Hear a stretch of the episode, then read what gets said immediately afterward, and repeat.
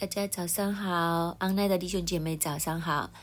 我们今天来到《生命记》的二十一章，分段可是以是一到九节是一段，十到十四节是一段，十五到十七是一段，十八到二十一、二十二到二十三是一段。我们先来看第一个大段。在耶和华你神所赐你为业的地上，若遇见被杀的人倒在田野，不知道是谁杀的，长老和审判官就要出去，从被杀的人那里量起，直量到四围的城邑，看那城离被杀的人最近，那城的那城的长老就要从牛群中取一只未曾耕地、未曾负恶的母牛犊，把母牛犊牵到流水、未曾耕种的山谷去，在。屋中打着母牛犊的景象，祭司利未人的子孙要进前来，因为耶和华你的神拣选了他们侍奉他，奉耶和华的名祝福。所有赠送殴打的事都要凭他们判断。那城的众长老，就是离被杀的人最近的，就要在那山谷中，在所打折景象的母牛肚以上洗手，祷告说。我们的手未曾流这人的血，我们的眼也未曾看这些事。耶和华啊，求你赦免你所救赎的以色列民，不要使流无辜血的罪归在你的百姓以色列中间。这样，流血的罪必得赦免。你行耶和华眼中看为正的事，就可以从你们中间除掉流无辜血的罪。这段圣经应用上面，我们要留心。首先，几个的原原则，在耶和华你神所赐你为业的地上，遇见被杀的人倒在田野，不知道是谁杀的，要做这一系列的动作。首先，就是这个地方是神所赐你为业的地，你要先确立你和土地的关系。这不是一个任意的地方，也不是一个普普通通的地方，这个地方是神所赐给你的。神所赐给你的土地的意思就是，神将它分别出来归给你。其实这是神的作为，是神所赐给你的产业。我们看待的方法就要不一样。这个对应对应今天的看讲的心态其实是一样的，就是这个地方你要格外的珍惜，这个地方你要格外的留心，因为是神所赐给你的。我举一个很简单的例子：如果有一件事是很你很你很重视的人送给你的礼物，你会怎么样呢？你会格外的珍惜，会格外的好好的来保存，甚至成为传家之宝。所以这就是那个原则。首先你要明白，这个土地是神赐给你的，所以你要格外的珍惜，留心的来。经营管理去看待它，所以和其他外邦人的土地是不一样的。外邦人的土地，他们认为是凭他们的能力打回来的江山，江山是他们打下来的，所以他们可以任意来带这些地方。但是以色列人不要这样看，以色列人不要这样想，以色列人要清楚的知道，他们所拥有的土地是神所赐给他的，是神给他的礼物。因为有这样子的分量，神给我们，我们要我们要珍惜，我们要重视。这对我们今天的生命有一个很大的提醒。今天你的工作，今天你所存留的地方，你怎么看呢？如果你觉得这是凭我的能力赚取回来的，你未必会这么重视它。如果你知道今天你的事业，今天你的工作，走到今天这个地步是神送给你的礼物，你那个心态会不一样。即使你是打工都好，你都会觉得这份工是上帝送给你的礼物。你上班的心态也会不一样，因为你每一天上班的时候，你所存着的是一个感恩的心。你做这一份工作的时候，你会格外的、格外的用心。这也要应用在我们的生命生活中很多层面，就是我们教会聚会的地方是神所赐给我们的，所以我们要好好的爱惜它，好好的尊重它。如果地上有垃圾，你见到地方有脏的地方、不整齐的地方，你就会帮手去把它复原，更珍惜。这就是那个心态。还有你上班也是一样。如果你怎样，你跟这样的去看待你的工作，看你身边的环境，你觉得是神赐给你的，你这样去重重视它、珍视它的时候，地都会为你效力，你的事业一定会不一样。有你所在的地方，那个地方的环境也不一样，因为你重视那个地方，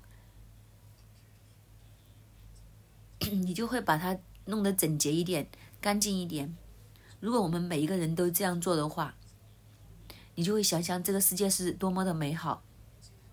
所以神给我们的应许之地，给他们勾勒一出这样的一幅图画，这里提醒众人，这个地方是神赐给你的，你要好好的看待它。每一个以色列人都这样做的时候，应许之地真的是像伊甸园一样，一定是非常的美好。所以前提是在这样的情况之下，因为这个土地不一样，因为这这个土地特别。如果在这片土地之上有人被杀，倒在田野里面，不知道是谁做的，这个时候长老和审判官就要出去，从被杀的那里开始量，直量到四围的城邑。看哪座城离被杀的人最近，看一下哪一座城最近是什么意思呢？就是如果这个地方要有人管理的话，应该是谁呢？谁最近就是谁。这就是以色列人划分的方法。其实意思是什么呢？我们对我们所得着的神给我们的土地是有责任的，神将它送给我们，赐给我们。但是我们有一个责任，去确保这个土地是洁净的。所谓洁净的意思，就是合乎神的心意。这个地方的一切一一草一木，甚至那个人只是路过，不是住在这里，但是他只是路过就被杀了。但是这个地方的管理权就归那座城，那座城里的责任人就有有责任去看着，确保神的同在。确保这块土地是圣洁的，所以就量量出来，发现哪一座城最近，这个城里的长老就要从牛群、羊群中取一只未曾耕地、未曾负恶的母牛犊，将这个母牛犊牵到流水未曾耕种的山谷去，在谷中打折母牛犊的景象。祭司立位人的要进前来，为神，因为你的神所拣选了他们。所以你们要奉耶和华的名祝福、判断，这是什么意思呢？如果有一个人被杀，找不到凶手，不知道是谁杀的，所以进的那个城就有责任去做去做以下的事情。当然，圣经没有写，我相信也包括安葬，将这些人安葬，不可以让他们呃的死在荒野。他们这样被被杀，也找不到凶手。现场只是见到他的尸体，只知道他被人所杀。那我想这个就要有一个分辨，你会看得出是人杀的，还是被猛兽。这里所针对的就是人。如果这个人是被人所杀，又找不到凶手；如果是误杀，误杀的人可能会留下一些周周围去找人帮手帮忙，想去救这个人。如果是凶手也找不到的话，这可能是一个谋杀，就很大的可能是谋杀。那他所流的血就是流无辜人的血，那流无辜人的血，其实在这段圣经里面告诉我们听，无辜人的血会玷污这块土地，因为神是公义的神，所以在神所赐的、所临在的地方有不公义。因为无辜人的血就是最不公义的东西，有无有不公义的东西就会玷污这个土地，它不符合神的属性，因为这是神不喜悦的，是神极度憎恶的，所以以色列人就有一个责任，将这个无辜的血所带来的这些玷污从这个地上来除去。那今天在我们的应用里面的时候。当我们是以色列人的时候，在我们的范围里面，在我们所管辖的地方，我们有责任将不公义除去，按照神的心意来管理。我们所拥有的地方。那怎样去除去这一个无辜的邪呢？最亲的那座城的长老，就要在他的牛群羊群里面找一只，呃，未曾负恶的来献祭，要透过献祭来将这个流无辜人血的这个玷污除去。所以你会发现，这一座城最近的、最近的那一座城，他们要付上代价的，因为是从他们的牛群羊群中拿一只牛出来。那这些城里面的人可能也会有一个想法，就会说：“这关我什么事啊？为什么又要在我的财产里面拿拿出来去，还要埋葬他呢？那不是很吃亏吗？”但是神就是这样来规定，以以色列人当中，大家要守望相助，大家都要同心合意，所以就算是别人犯错都好。这段这件事情不知道是谁做的，那要我们要。共同来承担这个责任，我们要付上代价。所以今天我们回到来教会也是一样，这凳子乱啊，不知道是谁弄的，但是我们来付上代价，因为这是神所赐给我们的。这里地上脏了，不知道是谁弄脏的，没关系，我们来呃把它收拾干净，因为这个地方是神所赐给我们的。无论是在教会里面，还是就是在香港的城市也是一样，有些地方脏了，如果你有能力可行的话。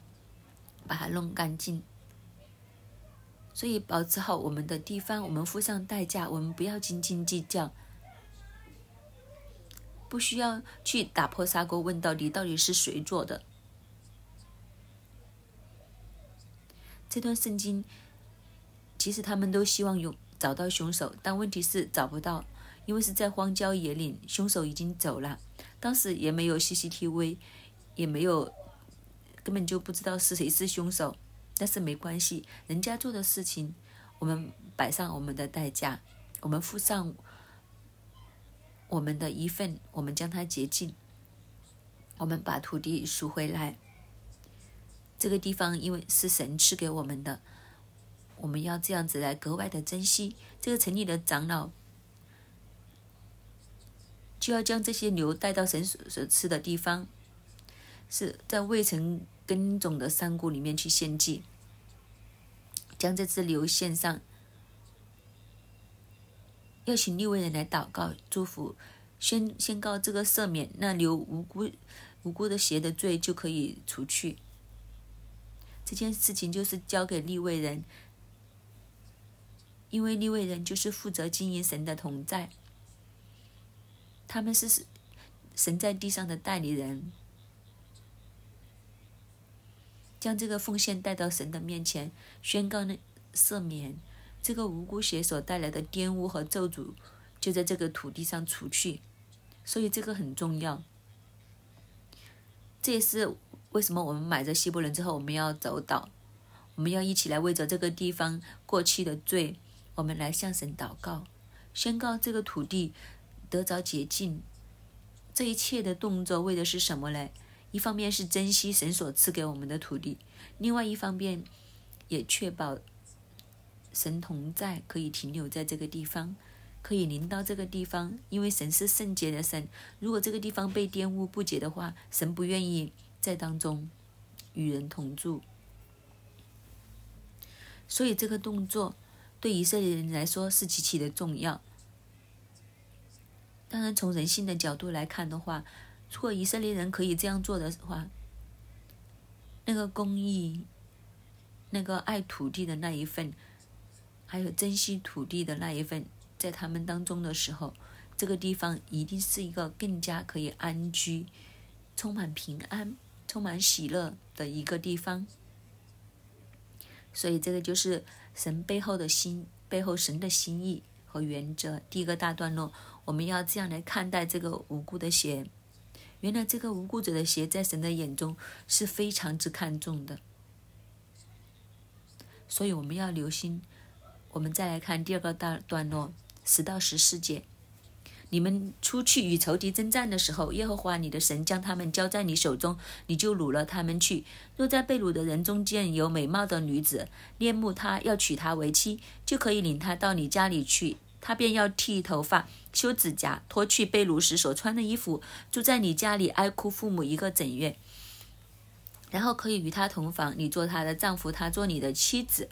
后来你若不喜悦他，就要由他随意出去，不绝不可为钱卖他，也不可当婢女来待他，因为你玷污了他。这一段讲到以色列人要怎样去对待这些战俘，特别是女性。当你出去征战的时候，如果神将你的敌人交在你的手里面，你胜过他们。然后你将他掳去，但是在被掳的人当中，若见到有一个女女子是貌美的，你可以娶她为妻。但是这里很特别的就是，前提是你恋慕她，你你真的是真心的喜欢她，你就可以娶她。但是你娶她的时候，有些事情要做，就是你要将她领到你家里去。真的是名门正娶的，不可以随随便便。虽然是对方是战败被掳回来，你的武力胜过他，他其实没有反抗的余地，但是你都不可以，该做的事情你都要做，所以你你是要明媒正娶的，真的将他带回你的家里面。这个带回家里面不是只把他带回。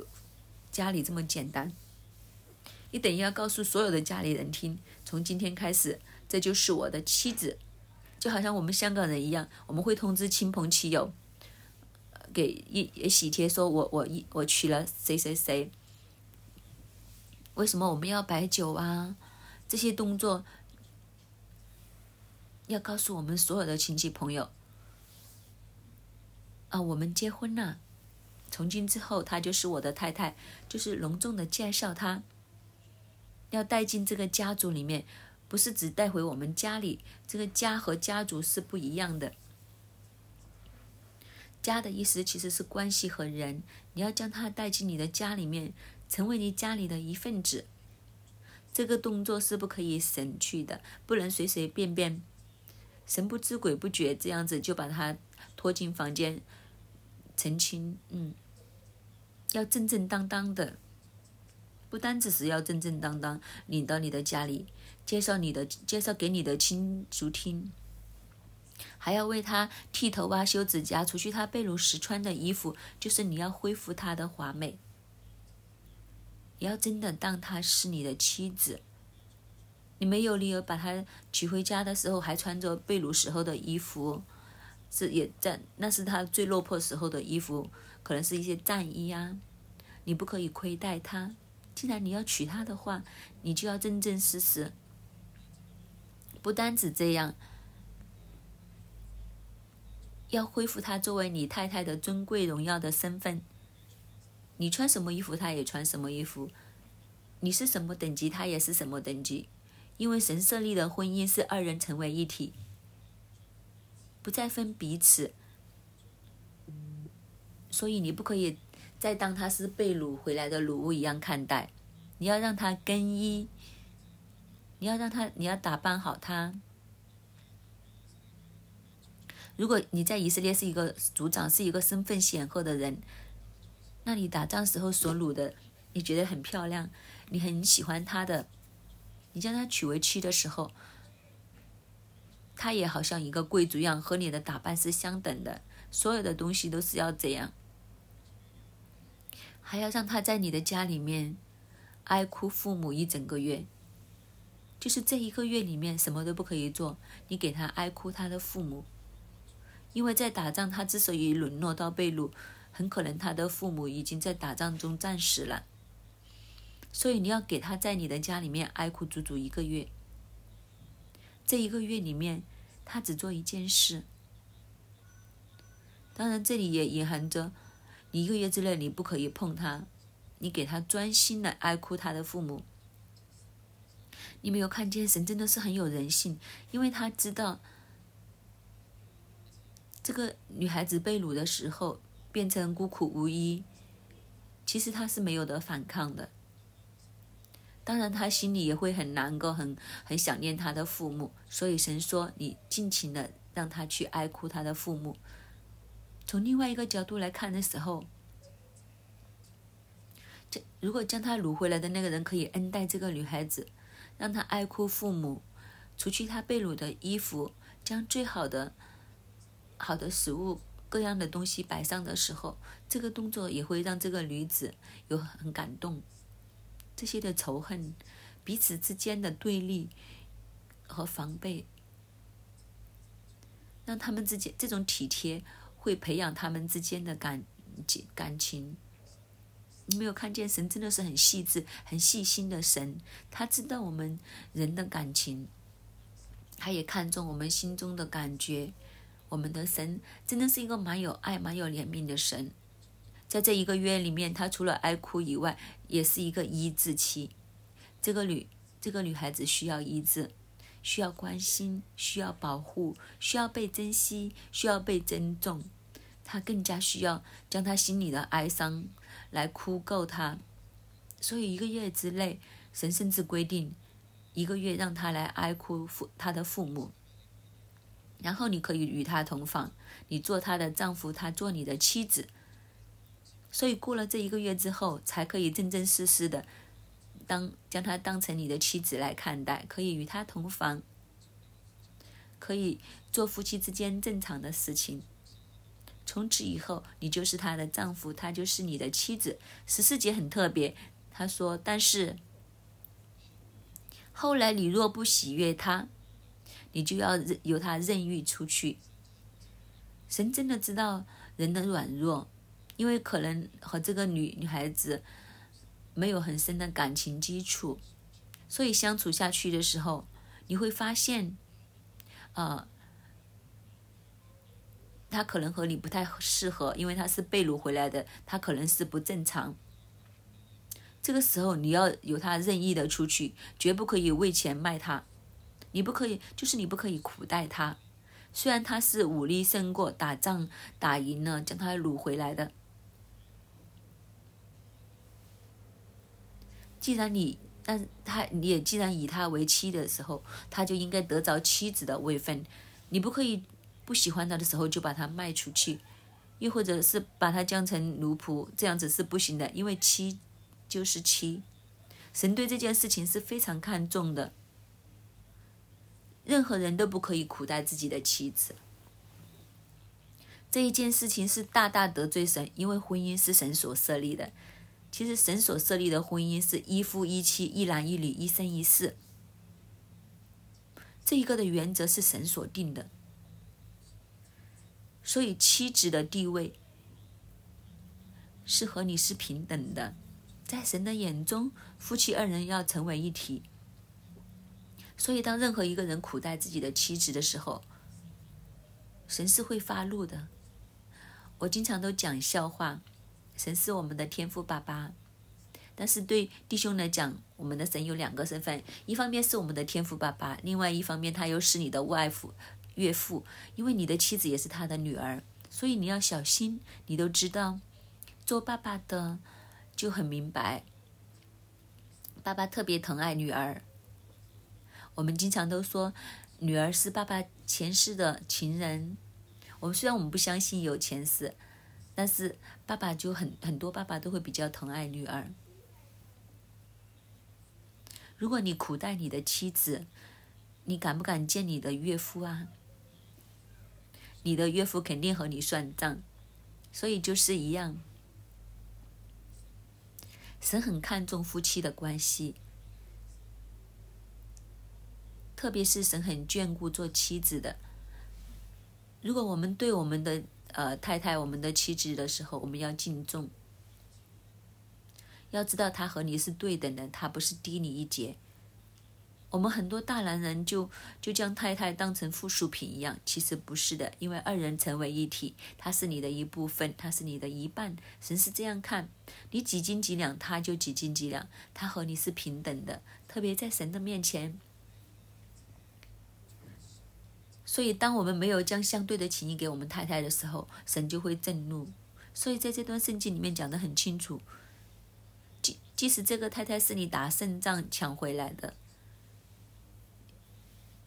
你是呃武力胜过一切把他抢回来的，你都不可以这样子待他。既然你以他为你的妻子，你一生就要以他为你的妻子，不可以恶待他。你对他的成分不可以少，你不可以太不起他。尤其是这个个案，这个女子特更加可怜，她是在打仗的时候被你你被你掳回来，她没有没有人可以投靠，因为她的那军队可能都已经被你们的军队给杀了，所以你就是她的一切。既然你已经当她是你的妻子，既然你已经有夫妻之实的时候。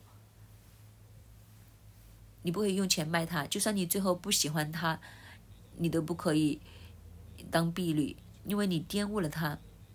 如果他要选择留你离开你的家，你就任由他走，不可以拦阻。如果他不离开的话，你就要继续当他是你的太太，他的衣食各样都不可以少。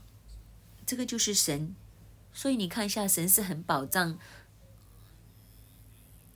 人与人之间，特别是夫妻的关系，所以记得我们今天的应用，我们今天，我们今天应该没有谁的太太是被抢抢回来的，会是打仗抢回来的。但是那个原则是同等的，就是你要在夫妻的相处上面要敬畏神，你要知道神设设立夫妻关系，神是多么的看重，所以都是一样。我们不可以在心里面看清我们的太太，我们要尊重她，我们要爱护她，我们要给他的不可以苛刻，我们要做主，这才讨神喜悦的。我们来看下一个段落，十五到十七节：人若有二又二妻，一为所爱，一为所恶，所爱的、所恶的都给他生了儿子，但长子是所恶之妻生的。到了把产业分给儿子承受的时候，不可将所爱之妻的儿子立为长子，在所恶之妻生的儿子以上，却要认所物之妻生的儿子为长子，将产业多加一分给他，因这是儿子是他力量强壮的时候生的，长子的名分本本当归他。他说：“人若有两个妻子，一个是所爱的，一个是所恶，就是偏心。”就是喜欢一个多一点，另外一个不喜欢。其实这里已经是，就是神接纳明白人的软弱。神起初设立婚姻的时候是一夫一妻，其实神不喜欢人一夫多妻，这不是神的心意。但是人有这个软弱，以色列人心硬。但是神为什么允许他有两个妻子呢？原因就是。如果你不给他允许他的话，还更就更麻烦，因为以前古代的女子是依靠男子来生存的。但如果你不给他有两个妻子的话，这可能休妻休得很离谱，那被休的那个可能生活都会成为问题。所以神是这个条例表面上是宽容，但实际上也是从妇女的角度来考量。要保障这些妇女。既然是这样，那我给你有两个老婆，就算你怎么坏的怎么坏，那个男的怎么渣男，怎么花心都好，起码他不会将他的原配去休掉。那原配在他的家里面依然可以生活有依靠。其实这是一个保护妇孺的条件，但不过以很多以色列的男人就将这一样成为他三妻四妾的。一当成一个特权，但其实这不是神所喜悦的。其实神是不喜欢这样子的，但是因为人的软弱，神没有办法，所以出此下策，起码起码都可以保障这些女子的生活各样的东西。所以如果有两个妻子的，一个是他所爱，一个是他所恶的，这个就很容易会出现，就是你见异思迁，所以才会有了，呃，第。第二个妻子，因为你不喜欢，呃，第原配的妻子，那你见到第第二个妻子的时候，如果两个的妻子都为这个男子生下儿子的话，不可以偏待，不可以苦待，不可以真为喜欢小的将老大大的妻子生的长子的名分夺去，长子就是长子，无论你爱不爱这个太太都好，这个是长子就是长子，长子的名分是得到神的确确认和保护的，所以神说，你不可以因为你喜欢这个小老婆，你就将他的啊代替长子，这个人伦关系是不可以逆转的，为什么呢？因为因为万事都出于神。万事都出于妈妈。既然先来到世界的神，神让他先来，他就有那个先后次序在里面。这个次序是不可以倒转的。神创造天地，神所设立的这些次序是不可以调转的。一倒转的时候，人就开始乱了，混乱了。同样的，先神后人在大地，这个次序一调转的时候，带来的就是混乱和咒诅。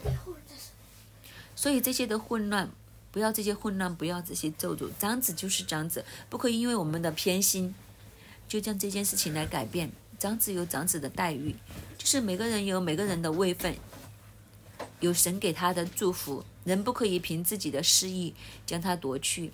长子当他来到的时候，在以色列人的规矩里面，他分家产的时候会分多一份，因为他是长子。所以这件事情你也不可以将他夺去。既然他是长子，他就是应得的，你就要给他。即使他不是你所爱的太太所生的，但他都是长子，而且都是你的儿子，你就要跟足规矩来做。他是长子的那一份，你是不可以将他夺去的。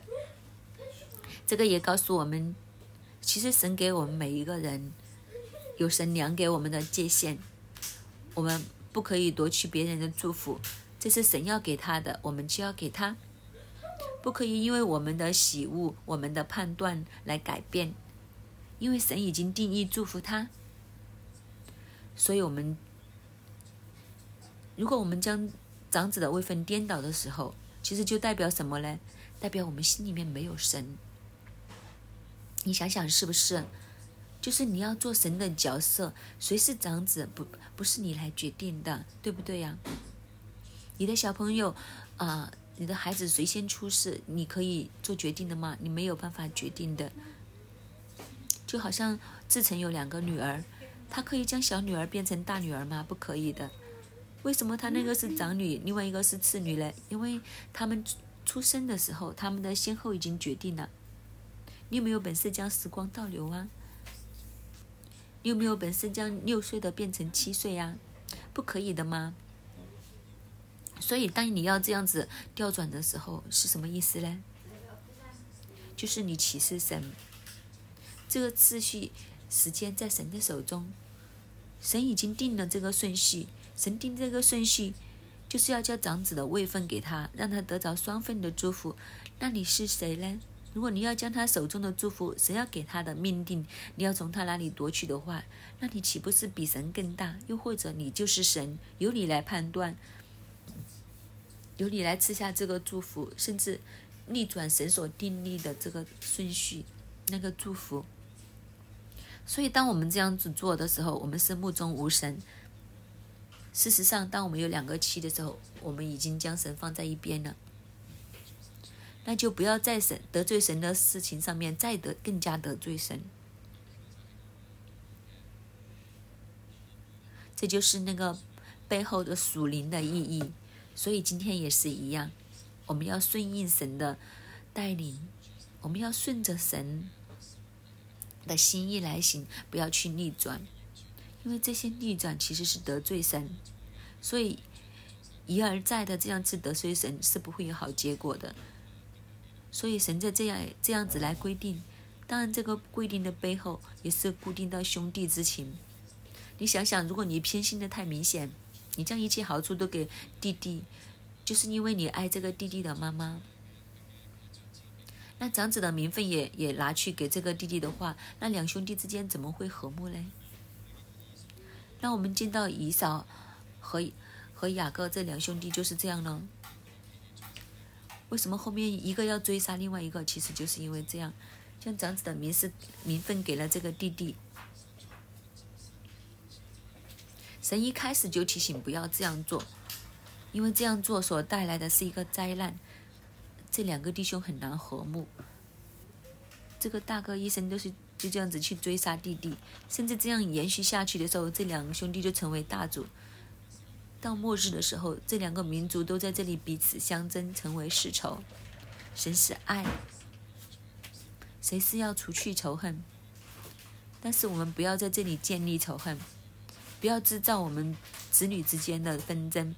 做父母的，这也是一个很大的提醒。其实我们的偏心是会害了我们的下一代。你有没有想过？你就觉得啊，因为我喜欢这个多一点呢，那我就同他多一点，很自然呢。你越是这样，你就越拦住自己。这我们要公平，否则我们就害了我们的下一代。他们兄弟之间、他们姊妹之间的感情怎么可能好嘞？如果是这样的话，其实我们给他们的是祝福，还是祸患呢？其实我们很很疼爱我们的小朋友，为什么我们不将最好的好的弟兄姐妹的感情给他呢？但是由于我们偏心的时候，其实会出问题的。但是人很容易偏心，神都知道。所以在圣经里面写着，我我们很难控制。所以长子的那份祝福你不要少了，所以否则你偏心的太明显、太过分。这也是神给我们的提醒。我想，如果我们当中真的有父母很明显的偏心的话，我们真的要悔改。我们等一下都问问王子成有没有偏心。这件事我们都要放在心里面。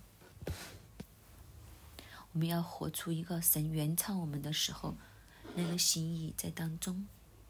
我们再看下一段，十八到二十二节：人若有顽梗悖逆的儿子，不听从父母的话，他们虽惩治他，他仍不听从，父母就要抓住他，将他带到本城的城门。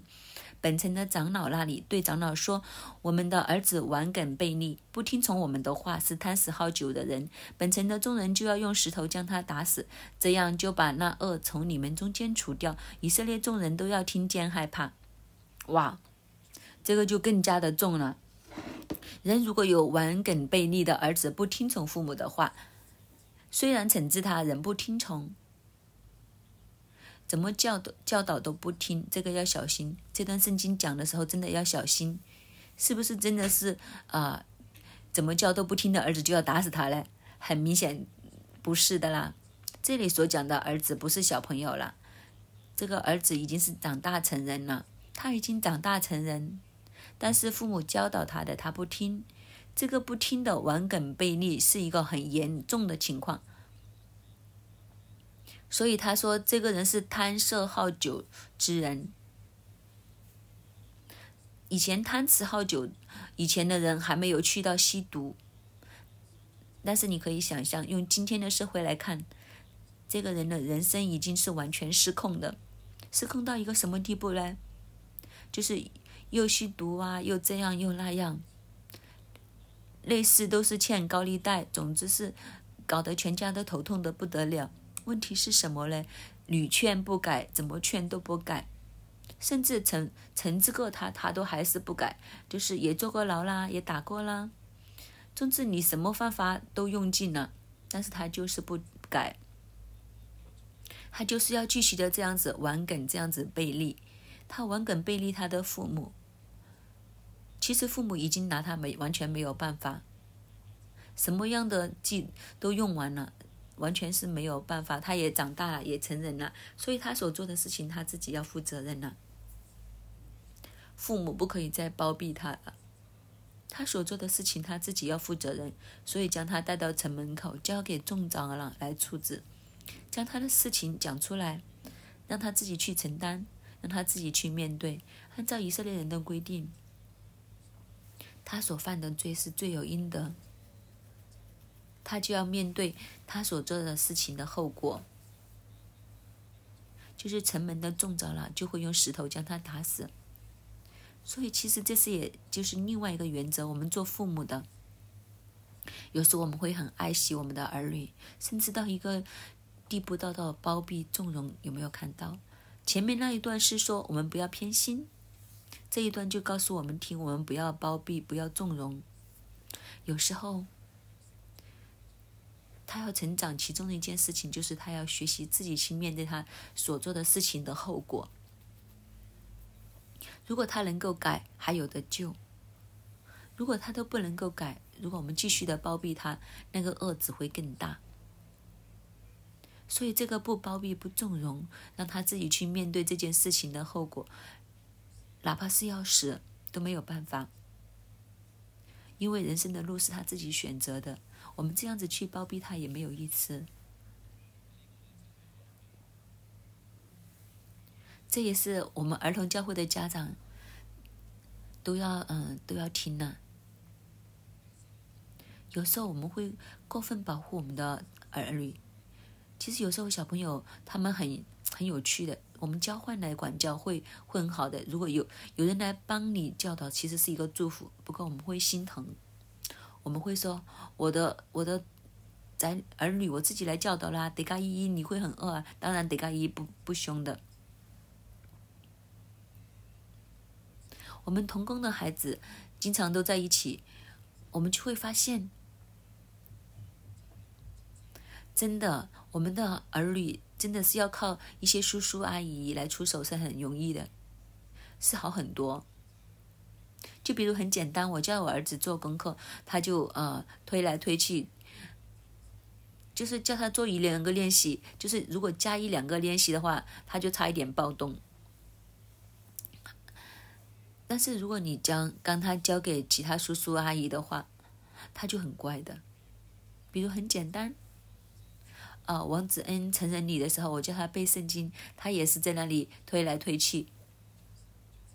我们去母堂见到张师母，张师母就望望着王子恩说：“成年礼、成人礼，你要背一段圣经了，可不可以？”他说：“可以，连一秒都不需要想。”我教他的时候，他讲：“啊啊啊，就是呃短一点呢，就是要讨价还价。”又嗯，他一回到母堂张师母的时候，张师母问他背圣经可不可以？他说：“可以啊，背长一点可不可以？可以啊。”我就想，哇，你真的是变脸就变得很快的哦。其实对他来讲是一个祝福。我们做父母的不要拦阻，我们要舍得将我们的孩子交给人管。其实有人肯帮你管他，是你的福气来的，对不对呀？管教孩子是要很费心力的。其实我肯帮你管教你的孩子，是因为我爱惜他，是想他好。否则的话，我我不会去管的呀。就是你的，你不乖是你的事啊，我干嘛要费心力呀？我们都是这样，跟我们没有关系的人，我们就任凭他，由他。你不会去多管闲事。你在街上见到一个小孩子不乖，你会不会去教导他？但是如果是你认识的人就不同了，为什么呢？因为你爱惜他，所以你才会帮忙教导他，因为你想他好。这是这也是做父母的一个原则。当然，这段圣经也告诉我们，也让我们看到另外一个图片，就是千万不要做一个悖逆的人，千万不要做一个悖逆的人，因为这是神所憎恶的，因为这这这这是一个罪来的。我们要有一个受教的心，我们要有一个谦卑的心，能够受教，这就是我们一生蒙福。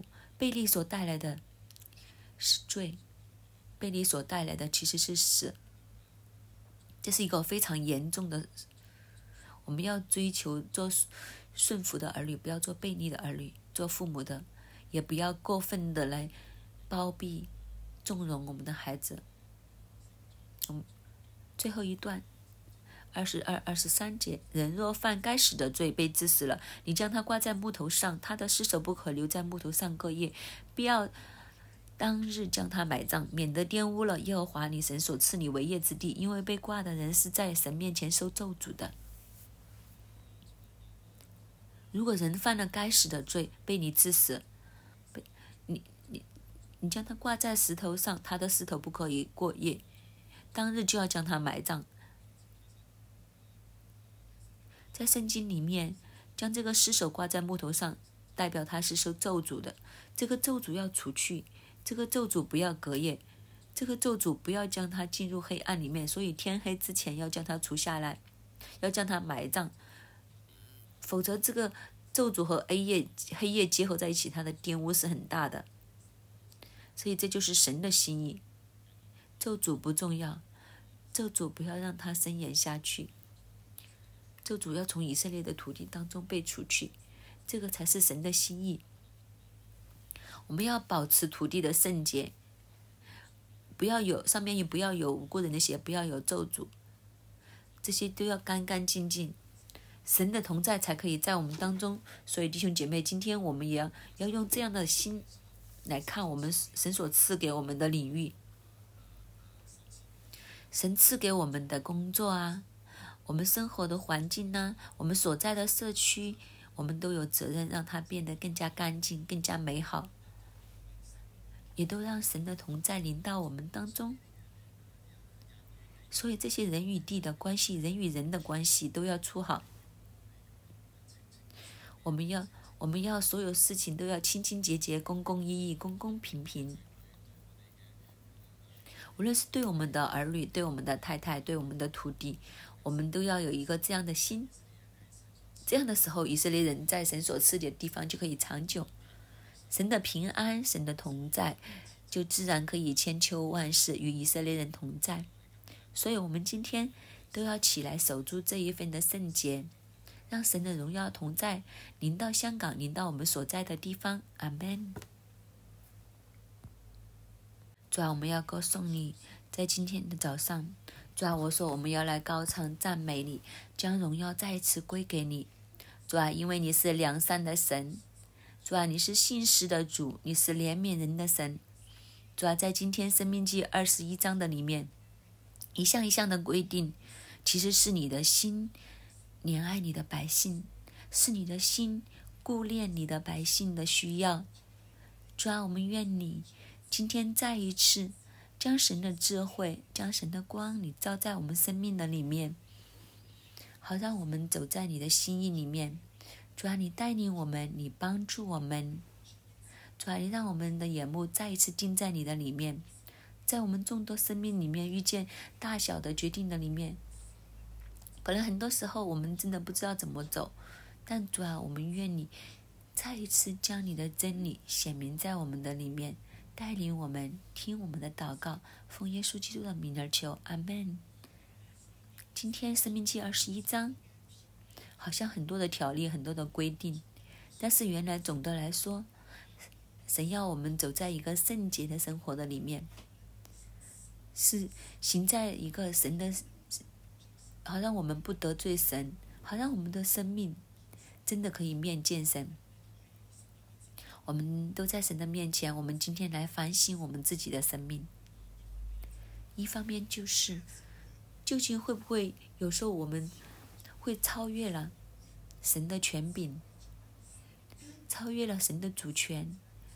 有些时候就好像刚刚所讲的，在当时的人就说：“我想将我喜爱的妻子的孩子，本来不是长子，我要把他变成长子。”这个原来是我们代表我们里面不顺服神的安排。我们更想根本就很想自己做主，我们很想超越神的权柄，好想。超越神想要做的事情，我们这一刻都来安静。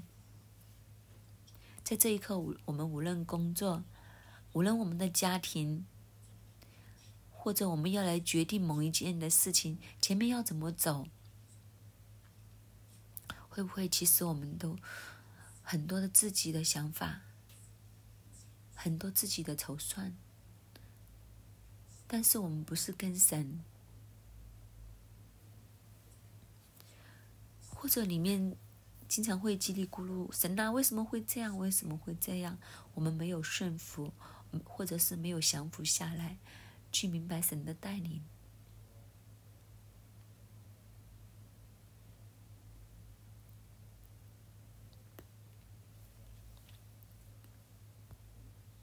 我们来思想，在什么样的事情上，我们是自己做主，而不是神你做主。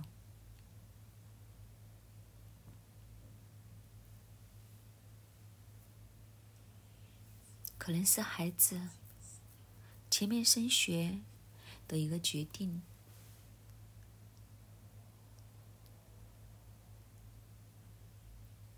可能是我们工作上面的一些决定。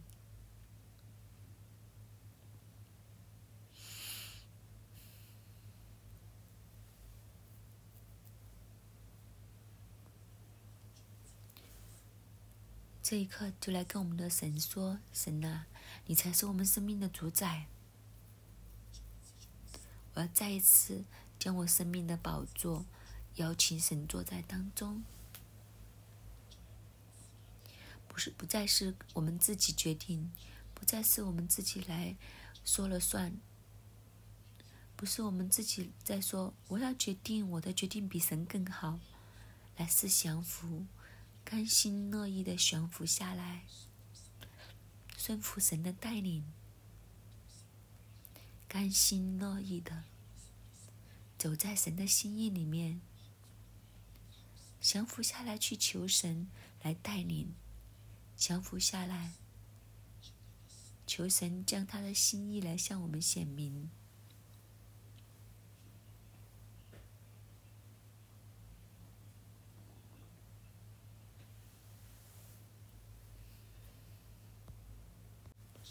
我们开声来跟神说：“主啊，我愿意，愿意顺服你的安排，愿意顺服你在我生命里面要发生的一些事情。做完这一刻我不明白，做完这一刻我有很多的疑问，但先将你这个愿意的心告诉神听，神必悦纳你这一份的心。”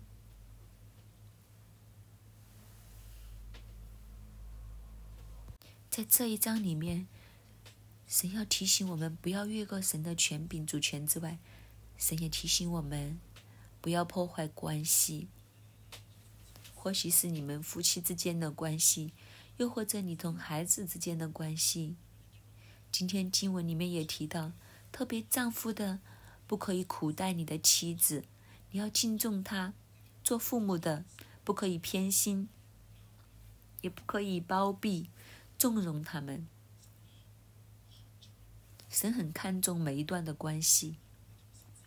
无论我们与神之间的关系，或者我们与人之间的关系，这一刻，我们都为着我们和家人的关系，我们来祷告。如果今天神提醒你，可能你和哪一个家人的关系仍然在紧张的状态，在一个冰封的状态，或者是一个偏差了的状态里面。这一刻，你都开声来祷告，求神将恩典，将属神的那一份充满爱的关系，要放在我们当中，不是在以是以我们自己的出发点，我们要以神的出发点来维系这些的关系，要以神的真理，我们来经营这些关系，我们来开声来祷告。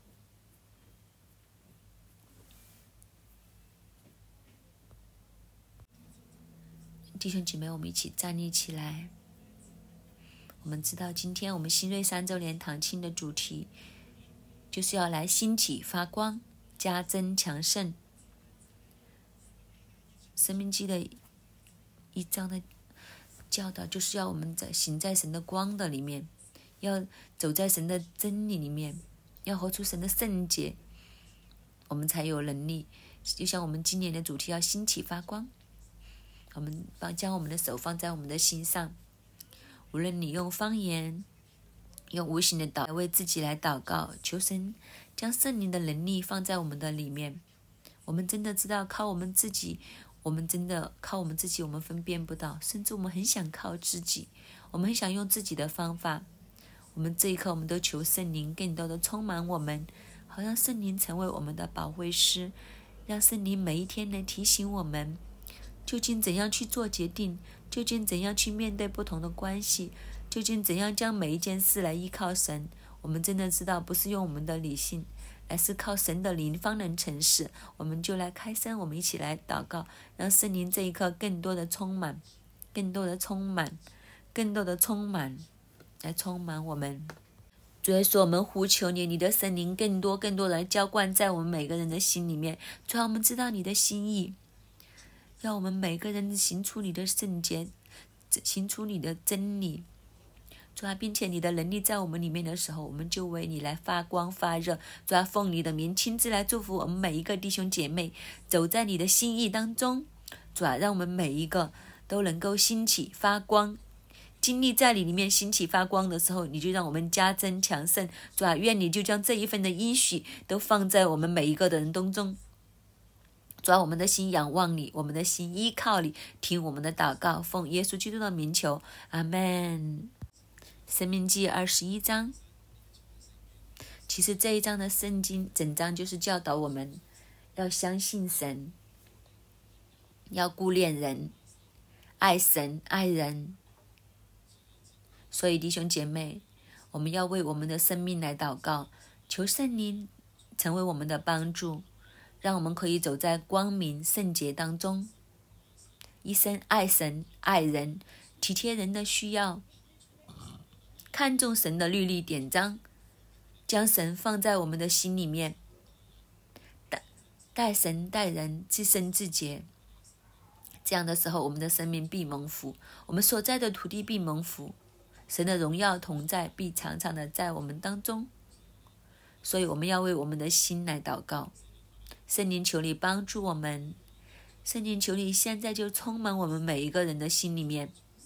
主啊，你将神的法度、律例、典章放在我们的心里面，叫我们不偏离左右。主啊，我们尊重人，我们善待妻子。主啊，我们也都教导、教养我们的孩子，不过分的纵容、暴毙、纵容，让我们所做的每一件事情都合乎中道，合乎你的心意。你知道我们在你所赐给我们的地上，可以蒙福，大大的兴起，为神发光。主，我们感谢你，听我们的祷告，奉耶稣基督的名，阿门。感谢主，我们今天的晨祷就到这里，愿主祝福大家。